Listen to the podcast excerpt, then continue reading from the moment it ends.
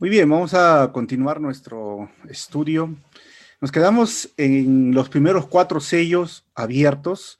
Estamos estudiando los siete sellos que básicamente este, estos capítulos nos traen y en, en estos capítulos la escritura apocalíptica tiene muchos símbolos, tiene colores, hemos visto caballos de un color blanco, color amarillo, color rojo, color negro, tiene los números, el número 7, que ha sido repetido muchas veces eh, o va a ser repetido en el libro Apocalipsis, y ahora estamos viendo siete sellos. Hemos visto ah, criaturas en el cielo que son totalmente diferentes a lo que nosotros estamos acostumbrados a ver. Quizás esto lo podríamos un poquito comparar con esas películas de las crónicas de Narnia o El Señor de los Anillos, porque nos llevan a un mundo donde no estamos acostumbrados a ver criaturas que tienen ojos por todos lados, que tienen rostro de, buey, rostro de, león, rostro de hombre, rostro de águila. Entonces, todo eso está sucediendo. Recuerden que a partir del capítulo 4, Juan es llevado al cielo y es un tipo de lo que está sucediendo en estos versículos o este capítulo. Así que vamos a hacer un pequeño ah, resumen de lo que vendría a ser este capítulo 6, la segunda parte, porque ya hemos estudiado la primera parte y hemos visto que, el panorama no es nada bueno para, para lo que estamos viviendo. Y surgen preguntas, obviamente, algunas preguntas como, ¿qué está pasando? ¿Cómo es? ¿Qué es? ¿En qué momento está sucediendo estas cosas? Así que, una vez más, los seis sellos este capítulo tendría ese título, la segunda parte. ¿Por qué? Porque el, el capítulo 7 es donde se abre el séptimo sello. Hemos visto cuando Juan llora y dice, ¿quién es digno de abrir este libro, este pergamino con siete sellos? Y recordemos que ya en el cielo buscaron entre todos los santos y no encontraron a nadie. Pero eh, el Cordero fue hallado digno por su sacrificio en la cruz y el Cordero hemos visto que esa palabra para cordero es el cordero ah, muy joven, ¿cómo lo diríamos? Cordero que va, va, a estar en listo para el sacrificio, cuyo requisito, según el Antiguo Testamento, es que no debería tener más de un año, o sea, un cordero joven, ¿no?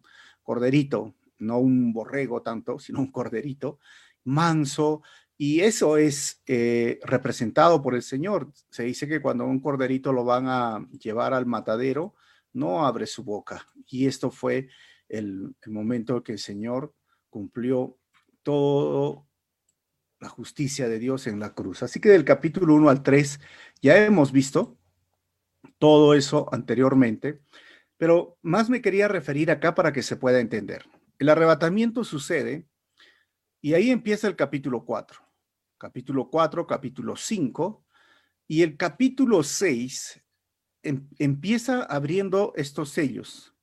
Preste en atención, primer sello, segundo sello, tercer sello, cuarto sello, y todavía seguimos en esta etapa llamada la tribulación. Quinto sello y sexto sello son todo este capítulo va a suceder en, en este, en este capítulo 6. Porque a partir del capítulo 6, entrando al capítulo 7, es donde se abre el séptimo sello. ¿Cuál es la diferencia? Que tenemos aquí la tribulación, y esto lo conoceríamos como la gran tribulación. O sea, ya es un momento más fuerte, más rígido. y esto es la parte ploma que va sucediendo aquí en la tierra. Y este séptimo sello va a abrir las siete trompetas y la, y la última trompeta va a hacer que cuando suena van a aparecer las siete copas de la ira de Dios. O sea, vamos de, menos a más. En el cielo tenemos el tribunal de Cristo, las bodas del Cordero, y luego viene Jesús por su iglesia, con su iglesia por su segunda venida. Entonces, enfoquémonos en esto y ahí hacemos entonces, toda esta parte roja es la que estamos tocando ahora, porque son del capítulo 4 hasta el 19. Después ya miraremos en su momento el capítulo 20 al 22. Los siete sellos del Apocalipsis, los primeros cuatro sellos han, han traído estos cuatro caballos. El caballo blanco el caballo negro, el caballo rojo y el caballo amarillento o pálido. Ya lo hemos estudiado eso en la lección anterior. Ahora, para entender un poquito más lo que está sucediendo, miren, Mateo 24, en los versículos 4 al 14 nos hablan los discípulos, ¿cuándo va a suceder esto? Bueno, miren, va a haber señales iniciales. ¿Qué son? Guerras, rumores de guerras, hambres, pestes y predicación del Evangelio. Y curiosamente, Apocalipsis del 1 al 8, que ya hemos estudiado, va a suceder esto, predicación del Evangelio, la espada, la hambre, las pestes, con los cuatro jinetes. Ahora, el periodo de la tribulación sigue con la gran tribulación, las almas bajo el altar se quejan por su tribulación. Y ojo, ¿ah? que en los capítulos 9 al 11 que vamos a estudiar es justamente un paralelo al quinto sello. Señales en el cielo, Mateo dice en el capítulo 24, versículo 29, ¿qué significa? El sol, la luna, las estrellas y las potencias de los cielos van a tener unas características especiales. Y curiosamente, esto es lo que vamos a estudiar a partir del versículo 12, hoy día, hasta el 17, que señales en el sol, la luna, las estrellas y en el cielo. Versículo 30 de Mateo 24 dice, aparece el Hijo del Hombre eso sería una señal en el cielo y hay lamentaciones en la tierra, como dice Mateo, pero la gente se esconderán de la ira del Cordero. ¿Será que viene ahí? No necesariamente, pero estamos haciendo un paralelo para que se pueda entender, por eso le mostré en el cuadro primero. Entonces vamos a ver, el quinto y sexto sello de reollo son abiertos, sería nuestro título, y el quinto sello trae el clamor de los mártires. Versículo 9 nos dice, cuando el Cordero rompió el quinto sello, vi debajo del altar las almas de los que habían sufrido el martirio por causa de la palabra de Dios y por mantenerse fieles en su testimonio. Ahora, el Cordero es digno, el Cordero que no abre su boca, el Cordero que ha sido sacrificado, abre, abre rompe el quinto sello y en ese momento sucede algo muy importante. Juan ve las almas. Miren que la Biblia habla de la parte material y la parte inmaterial, las almas. ¿Dónde van las almas después de la muerte? Obviamente que el cuerpo físico se queda acá, se va a convertir, porque es materia y se va simplemente a regresar a ser polvo. Pero el ser humano es más que el cuerpo, es un alma, un alma ha sido creada. Por eso dice que el alma que pecar esa morirá. Pero Juan ve estas almas allí. ¿Y cuáles son las características? Fíjense muy bien en las características de estas almas. Dice, estaban, habían sufrido el martirio por causa de la palabra de Dios y por mantenerse fieles en su testimonio. Esto nos hace ver que el cristianismo no siempre es aquello que nosotros la gran mayoría ha escuchado este, este, este mensaje a veces de ven a Jesús y bueno, no vas a tener problemas, ven a Jesús y mira, la vida te va a ser más fácil, mejor, porque disfrutarás, la vida es bella, ¿no? O que vive la vida, no sé, ¿no? Jesús vino a traerte vida en abundancia y obviamente no estamos cuestionando ni negando esto, pero parece un mensaje muy populista frente a lo que cuando se escribió esta carta. Recuerden que esta carta se escribió en la segunda persecución, porque ya la primera persecución con Nerón pasó, y esta es la, la, la persecución con Diomiciano y fue una persecución cruel, cruel, cruel, cruel. O sea, Pedro, si ustedes van a Pedro, que fue escrito casi en la misma, en la misma persecución de, de, Nerón, él habla y nos dice casi todo el Nuevo Testamento que seguir a Jesús está muy pegado el sufrimiento. O sea, el sufrir por la causa de Cristo. Y en mi opinión, el sufrir por la causa de Cristo dentro de muchas epístolas y el, Nuevo Testamento es la norma y el no sufrir por la causa de Cristo es la excepción, no es al revés. O sea, en ese tiempo se hacía llamado para que venga Jesús, pero ¿cuántos están dispuestos a morir? Hoy se hace, ven a Jesús y vas a tener vida tan esta vida que nunca te va a faltar nada en tu mesa, ni te van a hostigar, tú vas a hacer cabeza y no vas a hacer cola, porque ese es un mensaje muy populista y hasta yo lo llamo un evangelio de mercado que te ofrece algo atractivo, pero no es una realidad. Obviamente que en nuestros países democráticos no estamos sufriendo persecución, pero créeme que hoy hay países totalmente uh, ateos o totalmente socialistas o comunistas en algunos lugares todavía pequeñitos, o estamos hablando que son países musulmanes, gobernados por un pequeño grupo que odia uh, no al cristianismo, sino cuando niegan su fe. Algunos odian sí al cristianismo, un sector pequeño, y ellos los están persiguiendo. Pero esas son las características que muestran estos mártires o que son personas como tú y yo, nuestros hermanos, que están sufriendo el martirio por causa de la palabra de Dios y por mantenerse fieles al, testi al, al testimonio del Señor. Dice, vi debajo del, altar.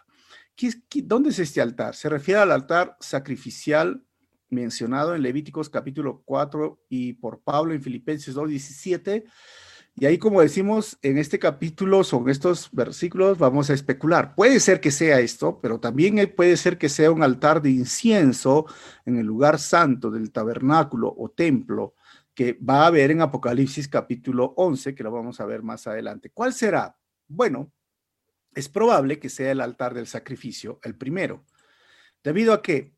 A que los rabinos miraban ese lugar con mucho horror y segundo, se refería a la muerte, que significa sangre de los mártires, porque recuerden que se hacían sacrificios tres veces al día, ese altar estaba lleno de sangre y esto es básicamente lo que nos muestra Juan cuando ven. Ve almas, dice, almas que han sufrido el martirio. ¿Quiénes son esas almas?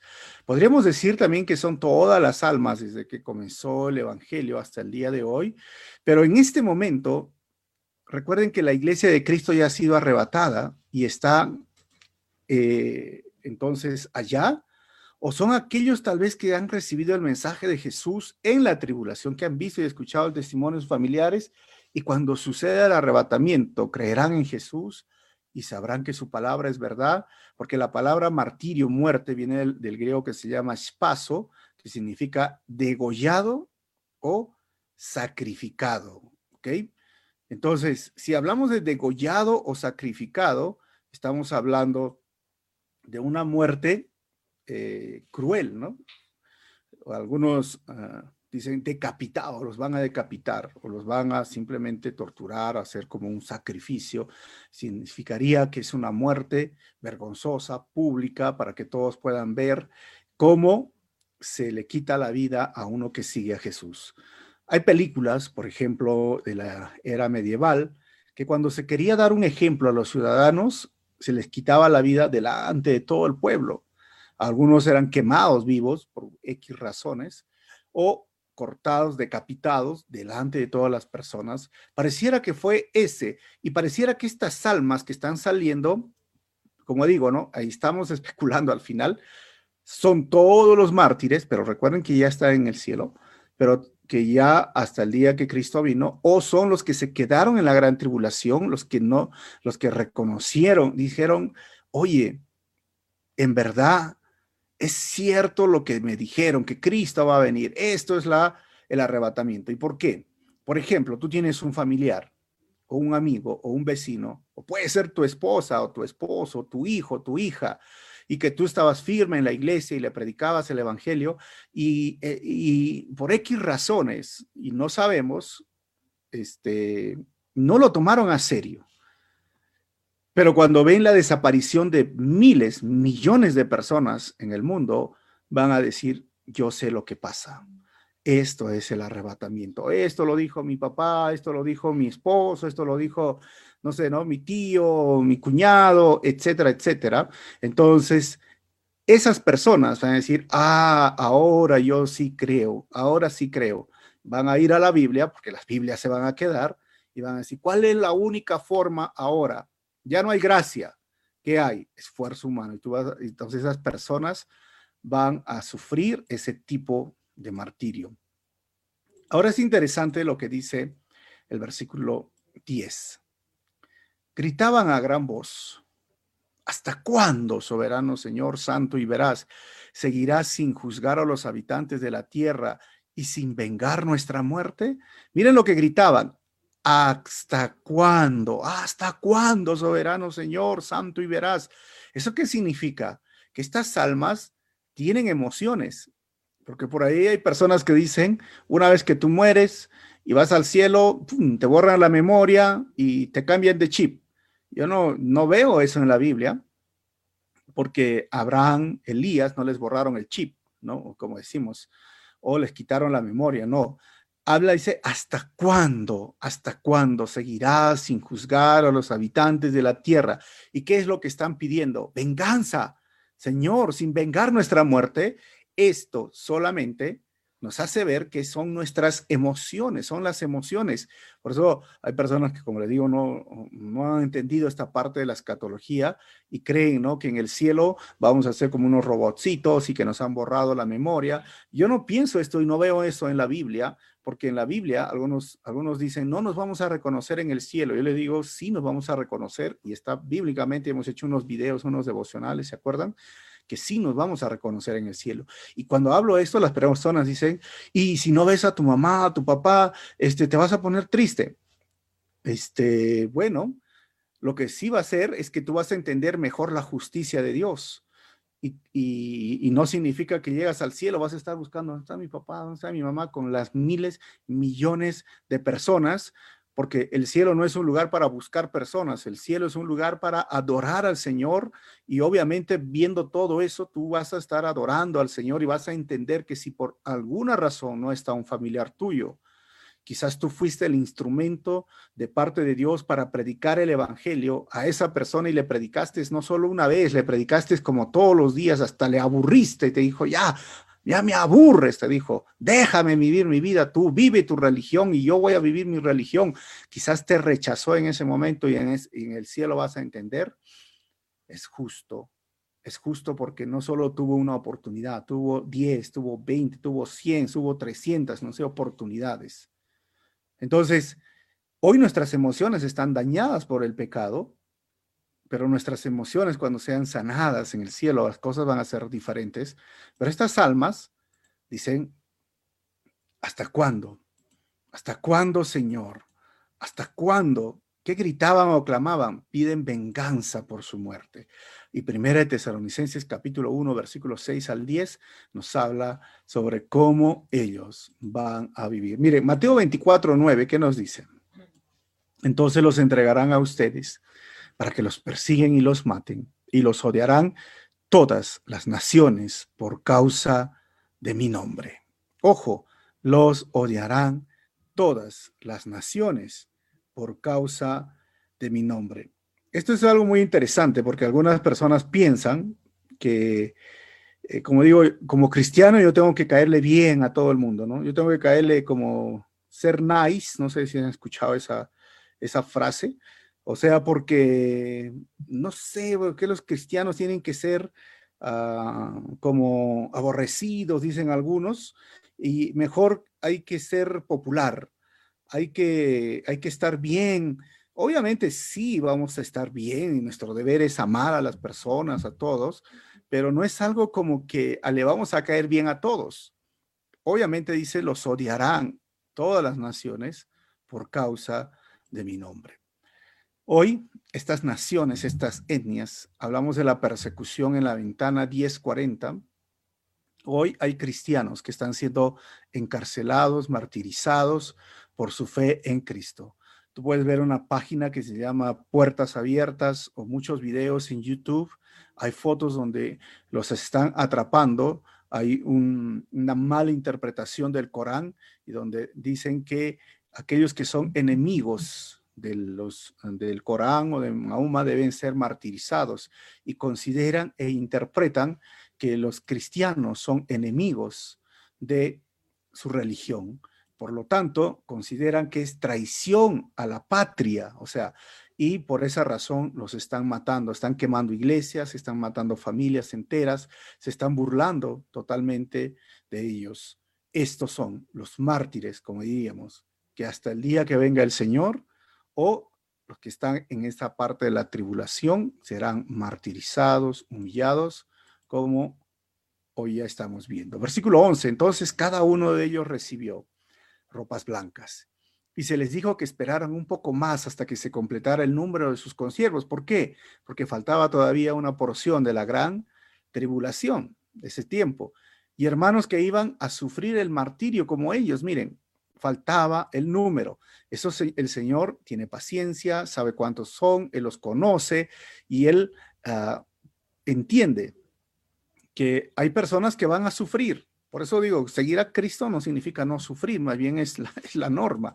Van a sufrir un martirio, pero van a tener una vestidura blanca, un reconocimiento especial. Esta es la investidura que Pablo nos habló, que deberíamos de vestirnos con esta ropa blanca, que simplemente significa la justicia de Dios. Veremos más adelante otros santos que van a ser asesinados en Apocalipsis, el capítulo 12, versículo 11, capítulo 14, versículo 13 y capítulo 20, versículo 4 al 5. Quizás está hablando de estos números que van a ser completados. Todavía no se han terminado de completar, pero ellos están diciendo, ¿hasta cuándo, Señor? ¿Hasta cuándo no vas a vengar? El Señor le dice, todavía no ha terminado la gran tribulación. Por eso, como les dije, algunos piensan que van a ser decapitados, porque la palabra que se usa muerte nos da a entender esto, pero no, obviamente, los, en ese tiempo se sabrá, ¿no? Del 12 al 17 vamos a ver la apertura del sexto sello. Trae una ruptura cósmica. Hasta ahora, el capítulo, el capítulo 6, hasta este versículo que hemos leído, habla de cinco sellos y esos cinco sellos han ido, diríamos, eh, regionalizadas o especificadas a determinado grupo de personas, determinado grupo de, individuos o, de la parte, diríamos, de la naturaleza y todo esto, pero ahora va a venir lo que llamaríamos una catástrofe. Con el sexto sello es esto, esto ya sería como lo que nosotros llamaríamos una catástrofe mundial o una ruptura cósmica. Dice el versículo 12, vi que el Cordero rompió el sexto sello y se produjo un gran, gran terremoto. Había una película 2012, si ustedes se acuerdan, muy parecido. El sol se oscureció como si se hubiera vestido de luto, la luna entera se tornó roja como la sangre. O sea, ya no solo es afectada una parte de la tierra, no estamos hablando el universo, la Tierra. Ustedes sabemos que cuando hay un eclipse, totalmente el sol se tapa y no podemos ver nada. La luna que se convierte en sangre, hoy día hemos visto una, en estos días o estos últimos años, la luna roja, si ustedes se acuerdan. Entonces, Juan es como, esto no significa que la luna era de color ah, o se convirtió en sangre. Recuerden que está hablando en simbolismos, ¿no? Y Imagínense una luna de sangre, bueno, esa luna se caería, ¿no? A no ser que sea un coágulo de sangre, pero sí es importante el color rojo, o sea, por eso les digo, lleno de simbolismos, lleno de figuras, y ahí se ve lo que nosotros ya conocemos. Imagínense, Juan no lo estaba viendo, una luna como de sangre. Esto nos hace ver Joel capítulo 2, versículo 30 al 32, dice Joel, en el cielo y en la tierra yo mostraré sangre, o mostraré prodigios, sangre, fuego y columnas de humo. El sol se convertirá en tinieblas, es lo mismo lo que está hablando Apocalipsis, y la luna en sangre, antes, antes que llegue el día del Señor. ¿Cuál es eso? La ira que se va a desatar después de esos tres años y medio. Día grande y terrible. Y luego dice, y todo el que invoque el nombre del Señor escapará con vida, porque en el monte Sión y en Jerusalén habrá escapatoria, como lo ha dicho el Señor, y entre los sobrevivientes estarán los llamados del Señor. Monte Sión, Jerusalén, está hablando de quiénes, de los judíos. Monte Sión, que están las regiones de los judíos, y los montes donde se escaparán es lo mismo que hemos leído, que se irán a sus cuevas, irán a las partes altas. Está hablando esto. Así que este pasaje es paralelo a Lucas 21, versículo 25, y el versículo 26, y luego Isaías capítulo 13, versículo 9, y, Isaías capítulo 10, ah, eh, perdón, 34, versículo 2 al 4. Vamos a ver que en Apocalipsis se menciona tres terremotos, pero junto con ellos habrá disturbios en la tierra y en el cielo, y vamos a ver que van a aterrorizar a grandes y a pequeños. Y este es uno de los primeros terremotos que se menciona y empieza esta catástrofe. Versículo 13, y las estrellas del firmamento cayeron sobre la tierra, como caen los higos verdes de la higuera sacudida por el vendamal. Cuando miramos esto que las estrellas caen sobre la tierra, esto también no lo tomamos de forma literal, sino está hablando de los astros, de las cosas que, se ven. Porque científicamente, si miraríamos estrellas, el, Sol es una estrella y es más grande que la Tierra, o sea, imagínense, ¿no? Y las estrellas, el Alfa Centauro o la, o la, o la, o la redonda y todo, son enormes. Entonces, pero sí está hablando, se acuerdan, Juan está viendo un poco, Juan no tenía esa tecnología como lo tenemos hoy, pero ¿a qué se está refiriendo entonces cuando miramos este tipo de estrellas del firmamento?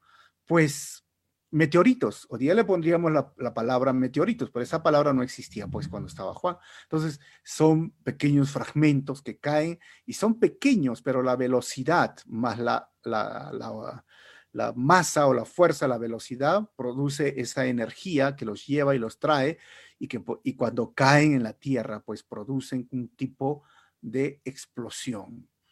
¿Y cómo, cómo va a suceder? Dice el versículo 14, el firmamento desapareció.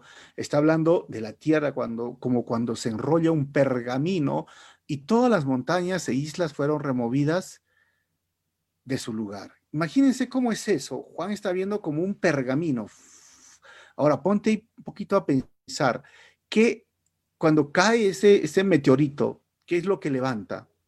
Un tipo de humo que va avanzando y avanzando y avanzando como que si estuviera enrollando. Por eso que Juan ve y trata de describir con las mejores palabras que tiene este tipo de explosión. Miren, esta explosión que puede avanzar y avanzar y avanzar como un tipo de pergamino. Y el firmamento dice, wow, se fue y se fue enrollando.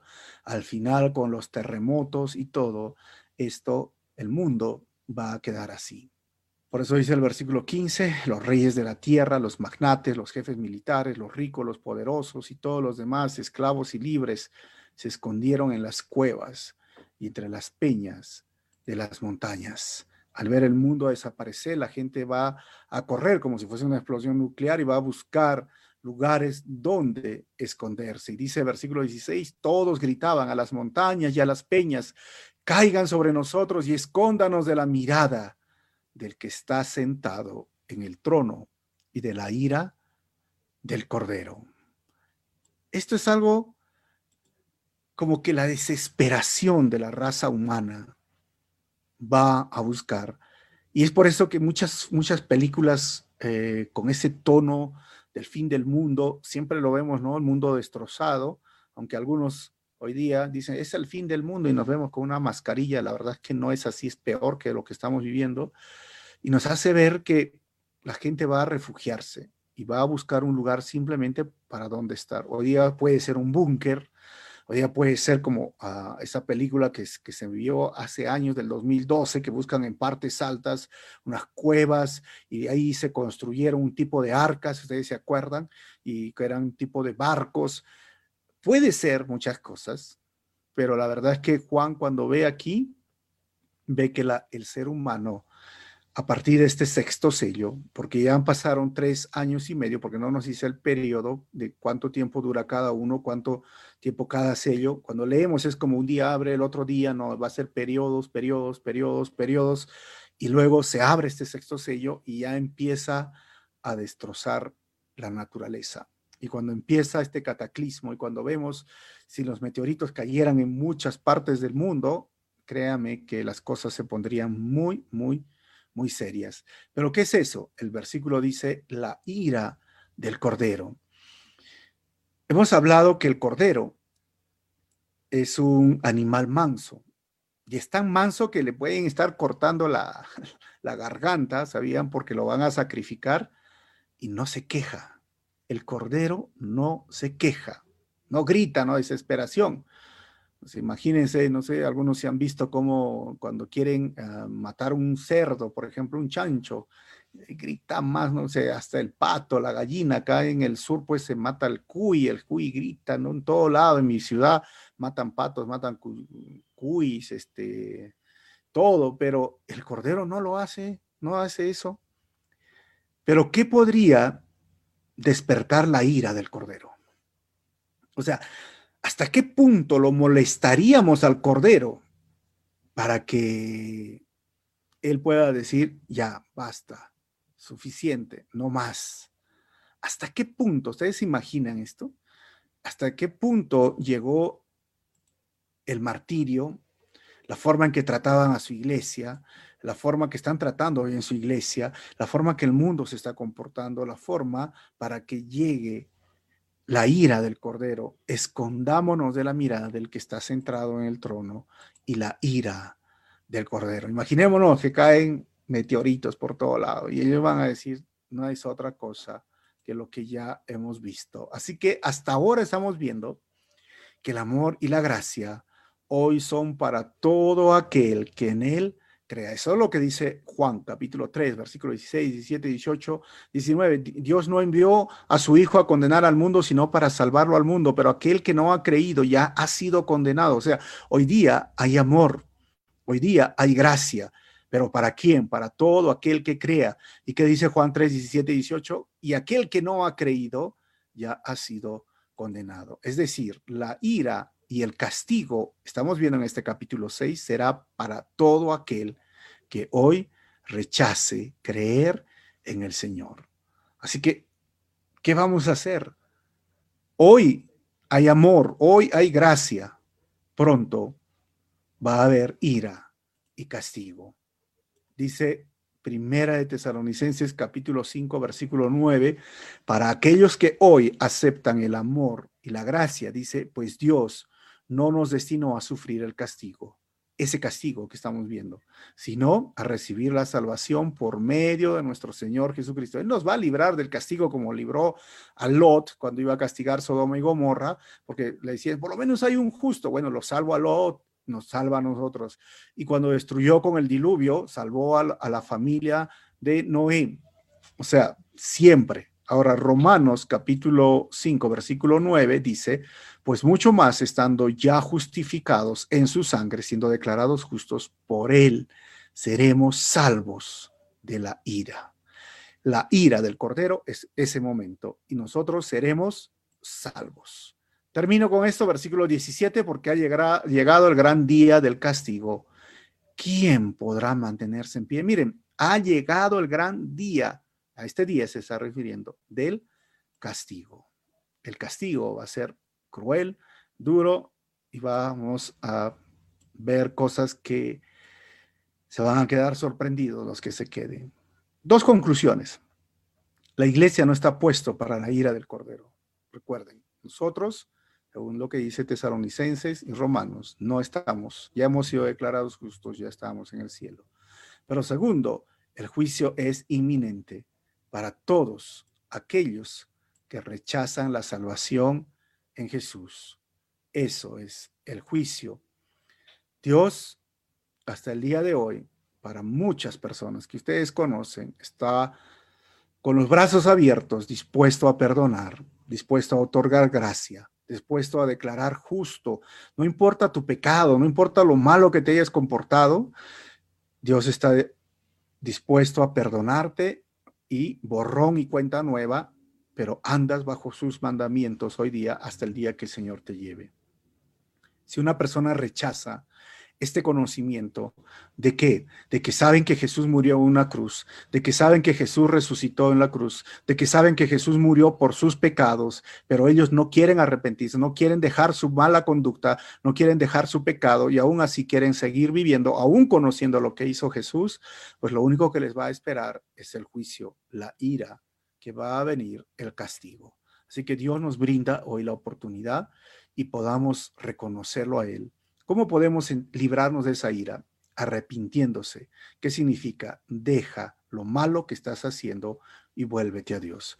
Segundo, pídele que Jesús sea tu Señor, el Señor de tu vida, el amo de tu vida, y empieza a obedecer sus mandamientos. ¿Para qué? Para que cuando suene la trompeta, tú te vayas con el Señor. O cuando mueras en Cristo y suene la trompeta, tú resucitas y te vas con el Señor. Vamos a orar. Señor, te damos gracias en este momento. Gracias por tu palabra y gracias, Señor, porque nos enseñas mucho a través de este libro de Apocalipsis y que no es de miedo, sino de consuelo. De consuelo, Señor, porque tú un día vas a vengar, esa sería la palabra, a todos aquellos que sean, que hoy mismo en, en la ventana 1040 o en cualquier lugar están siendo martirizados por predicar tu palabra o por ser seguidores tuyos, por obedecer a tu palabra. Y aquellos que durante toda la historia, Señor, han sido castigados por aquellos que odian tu nombre y que serán también en ese día cuando estos sellos sean abiertos nos hace descansar en tu soberanía y nos hace entender que el cielo, la vida eterna, vamos a disfrutar, Señor, una vida contigo.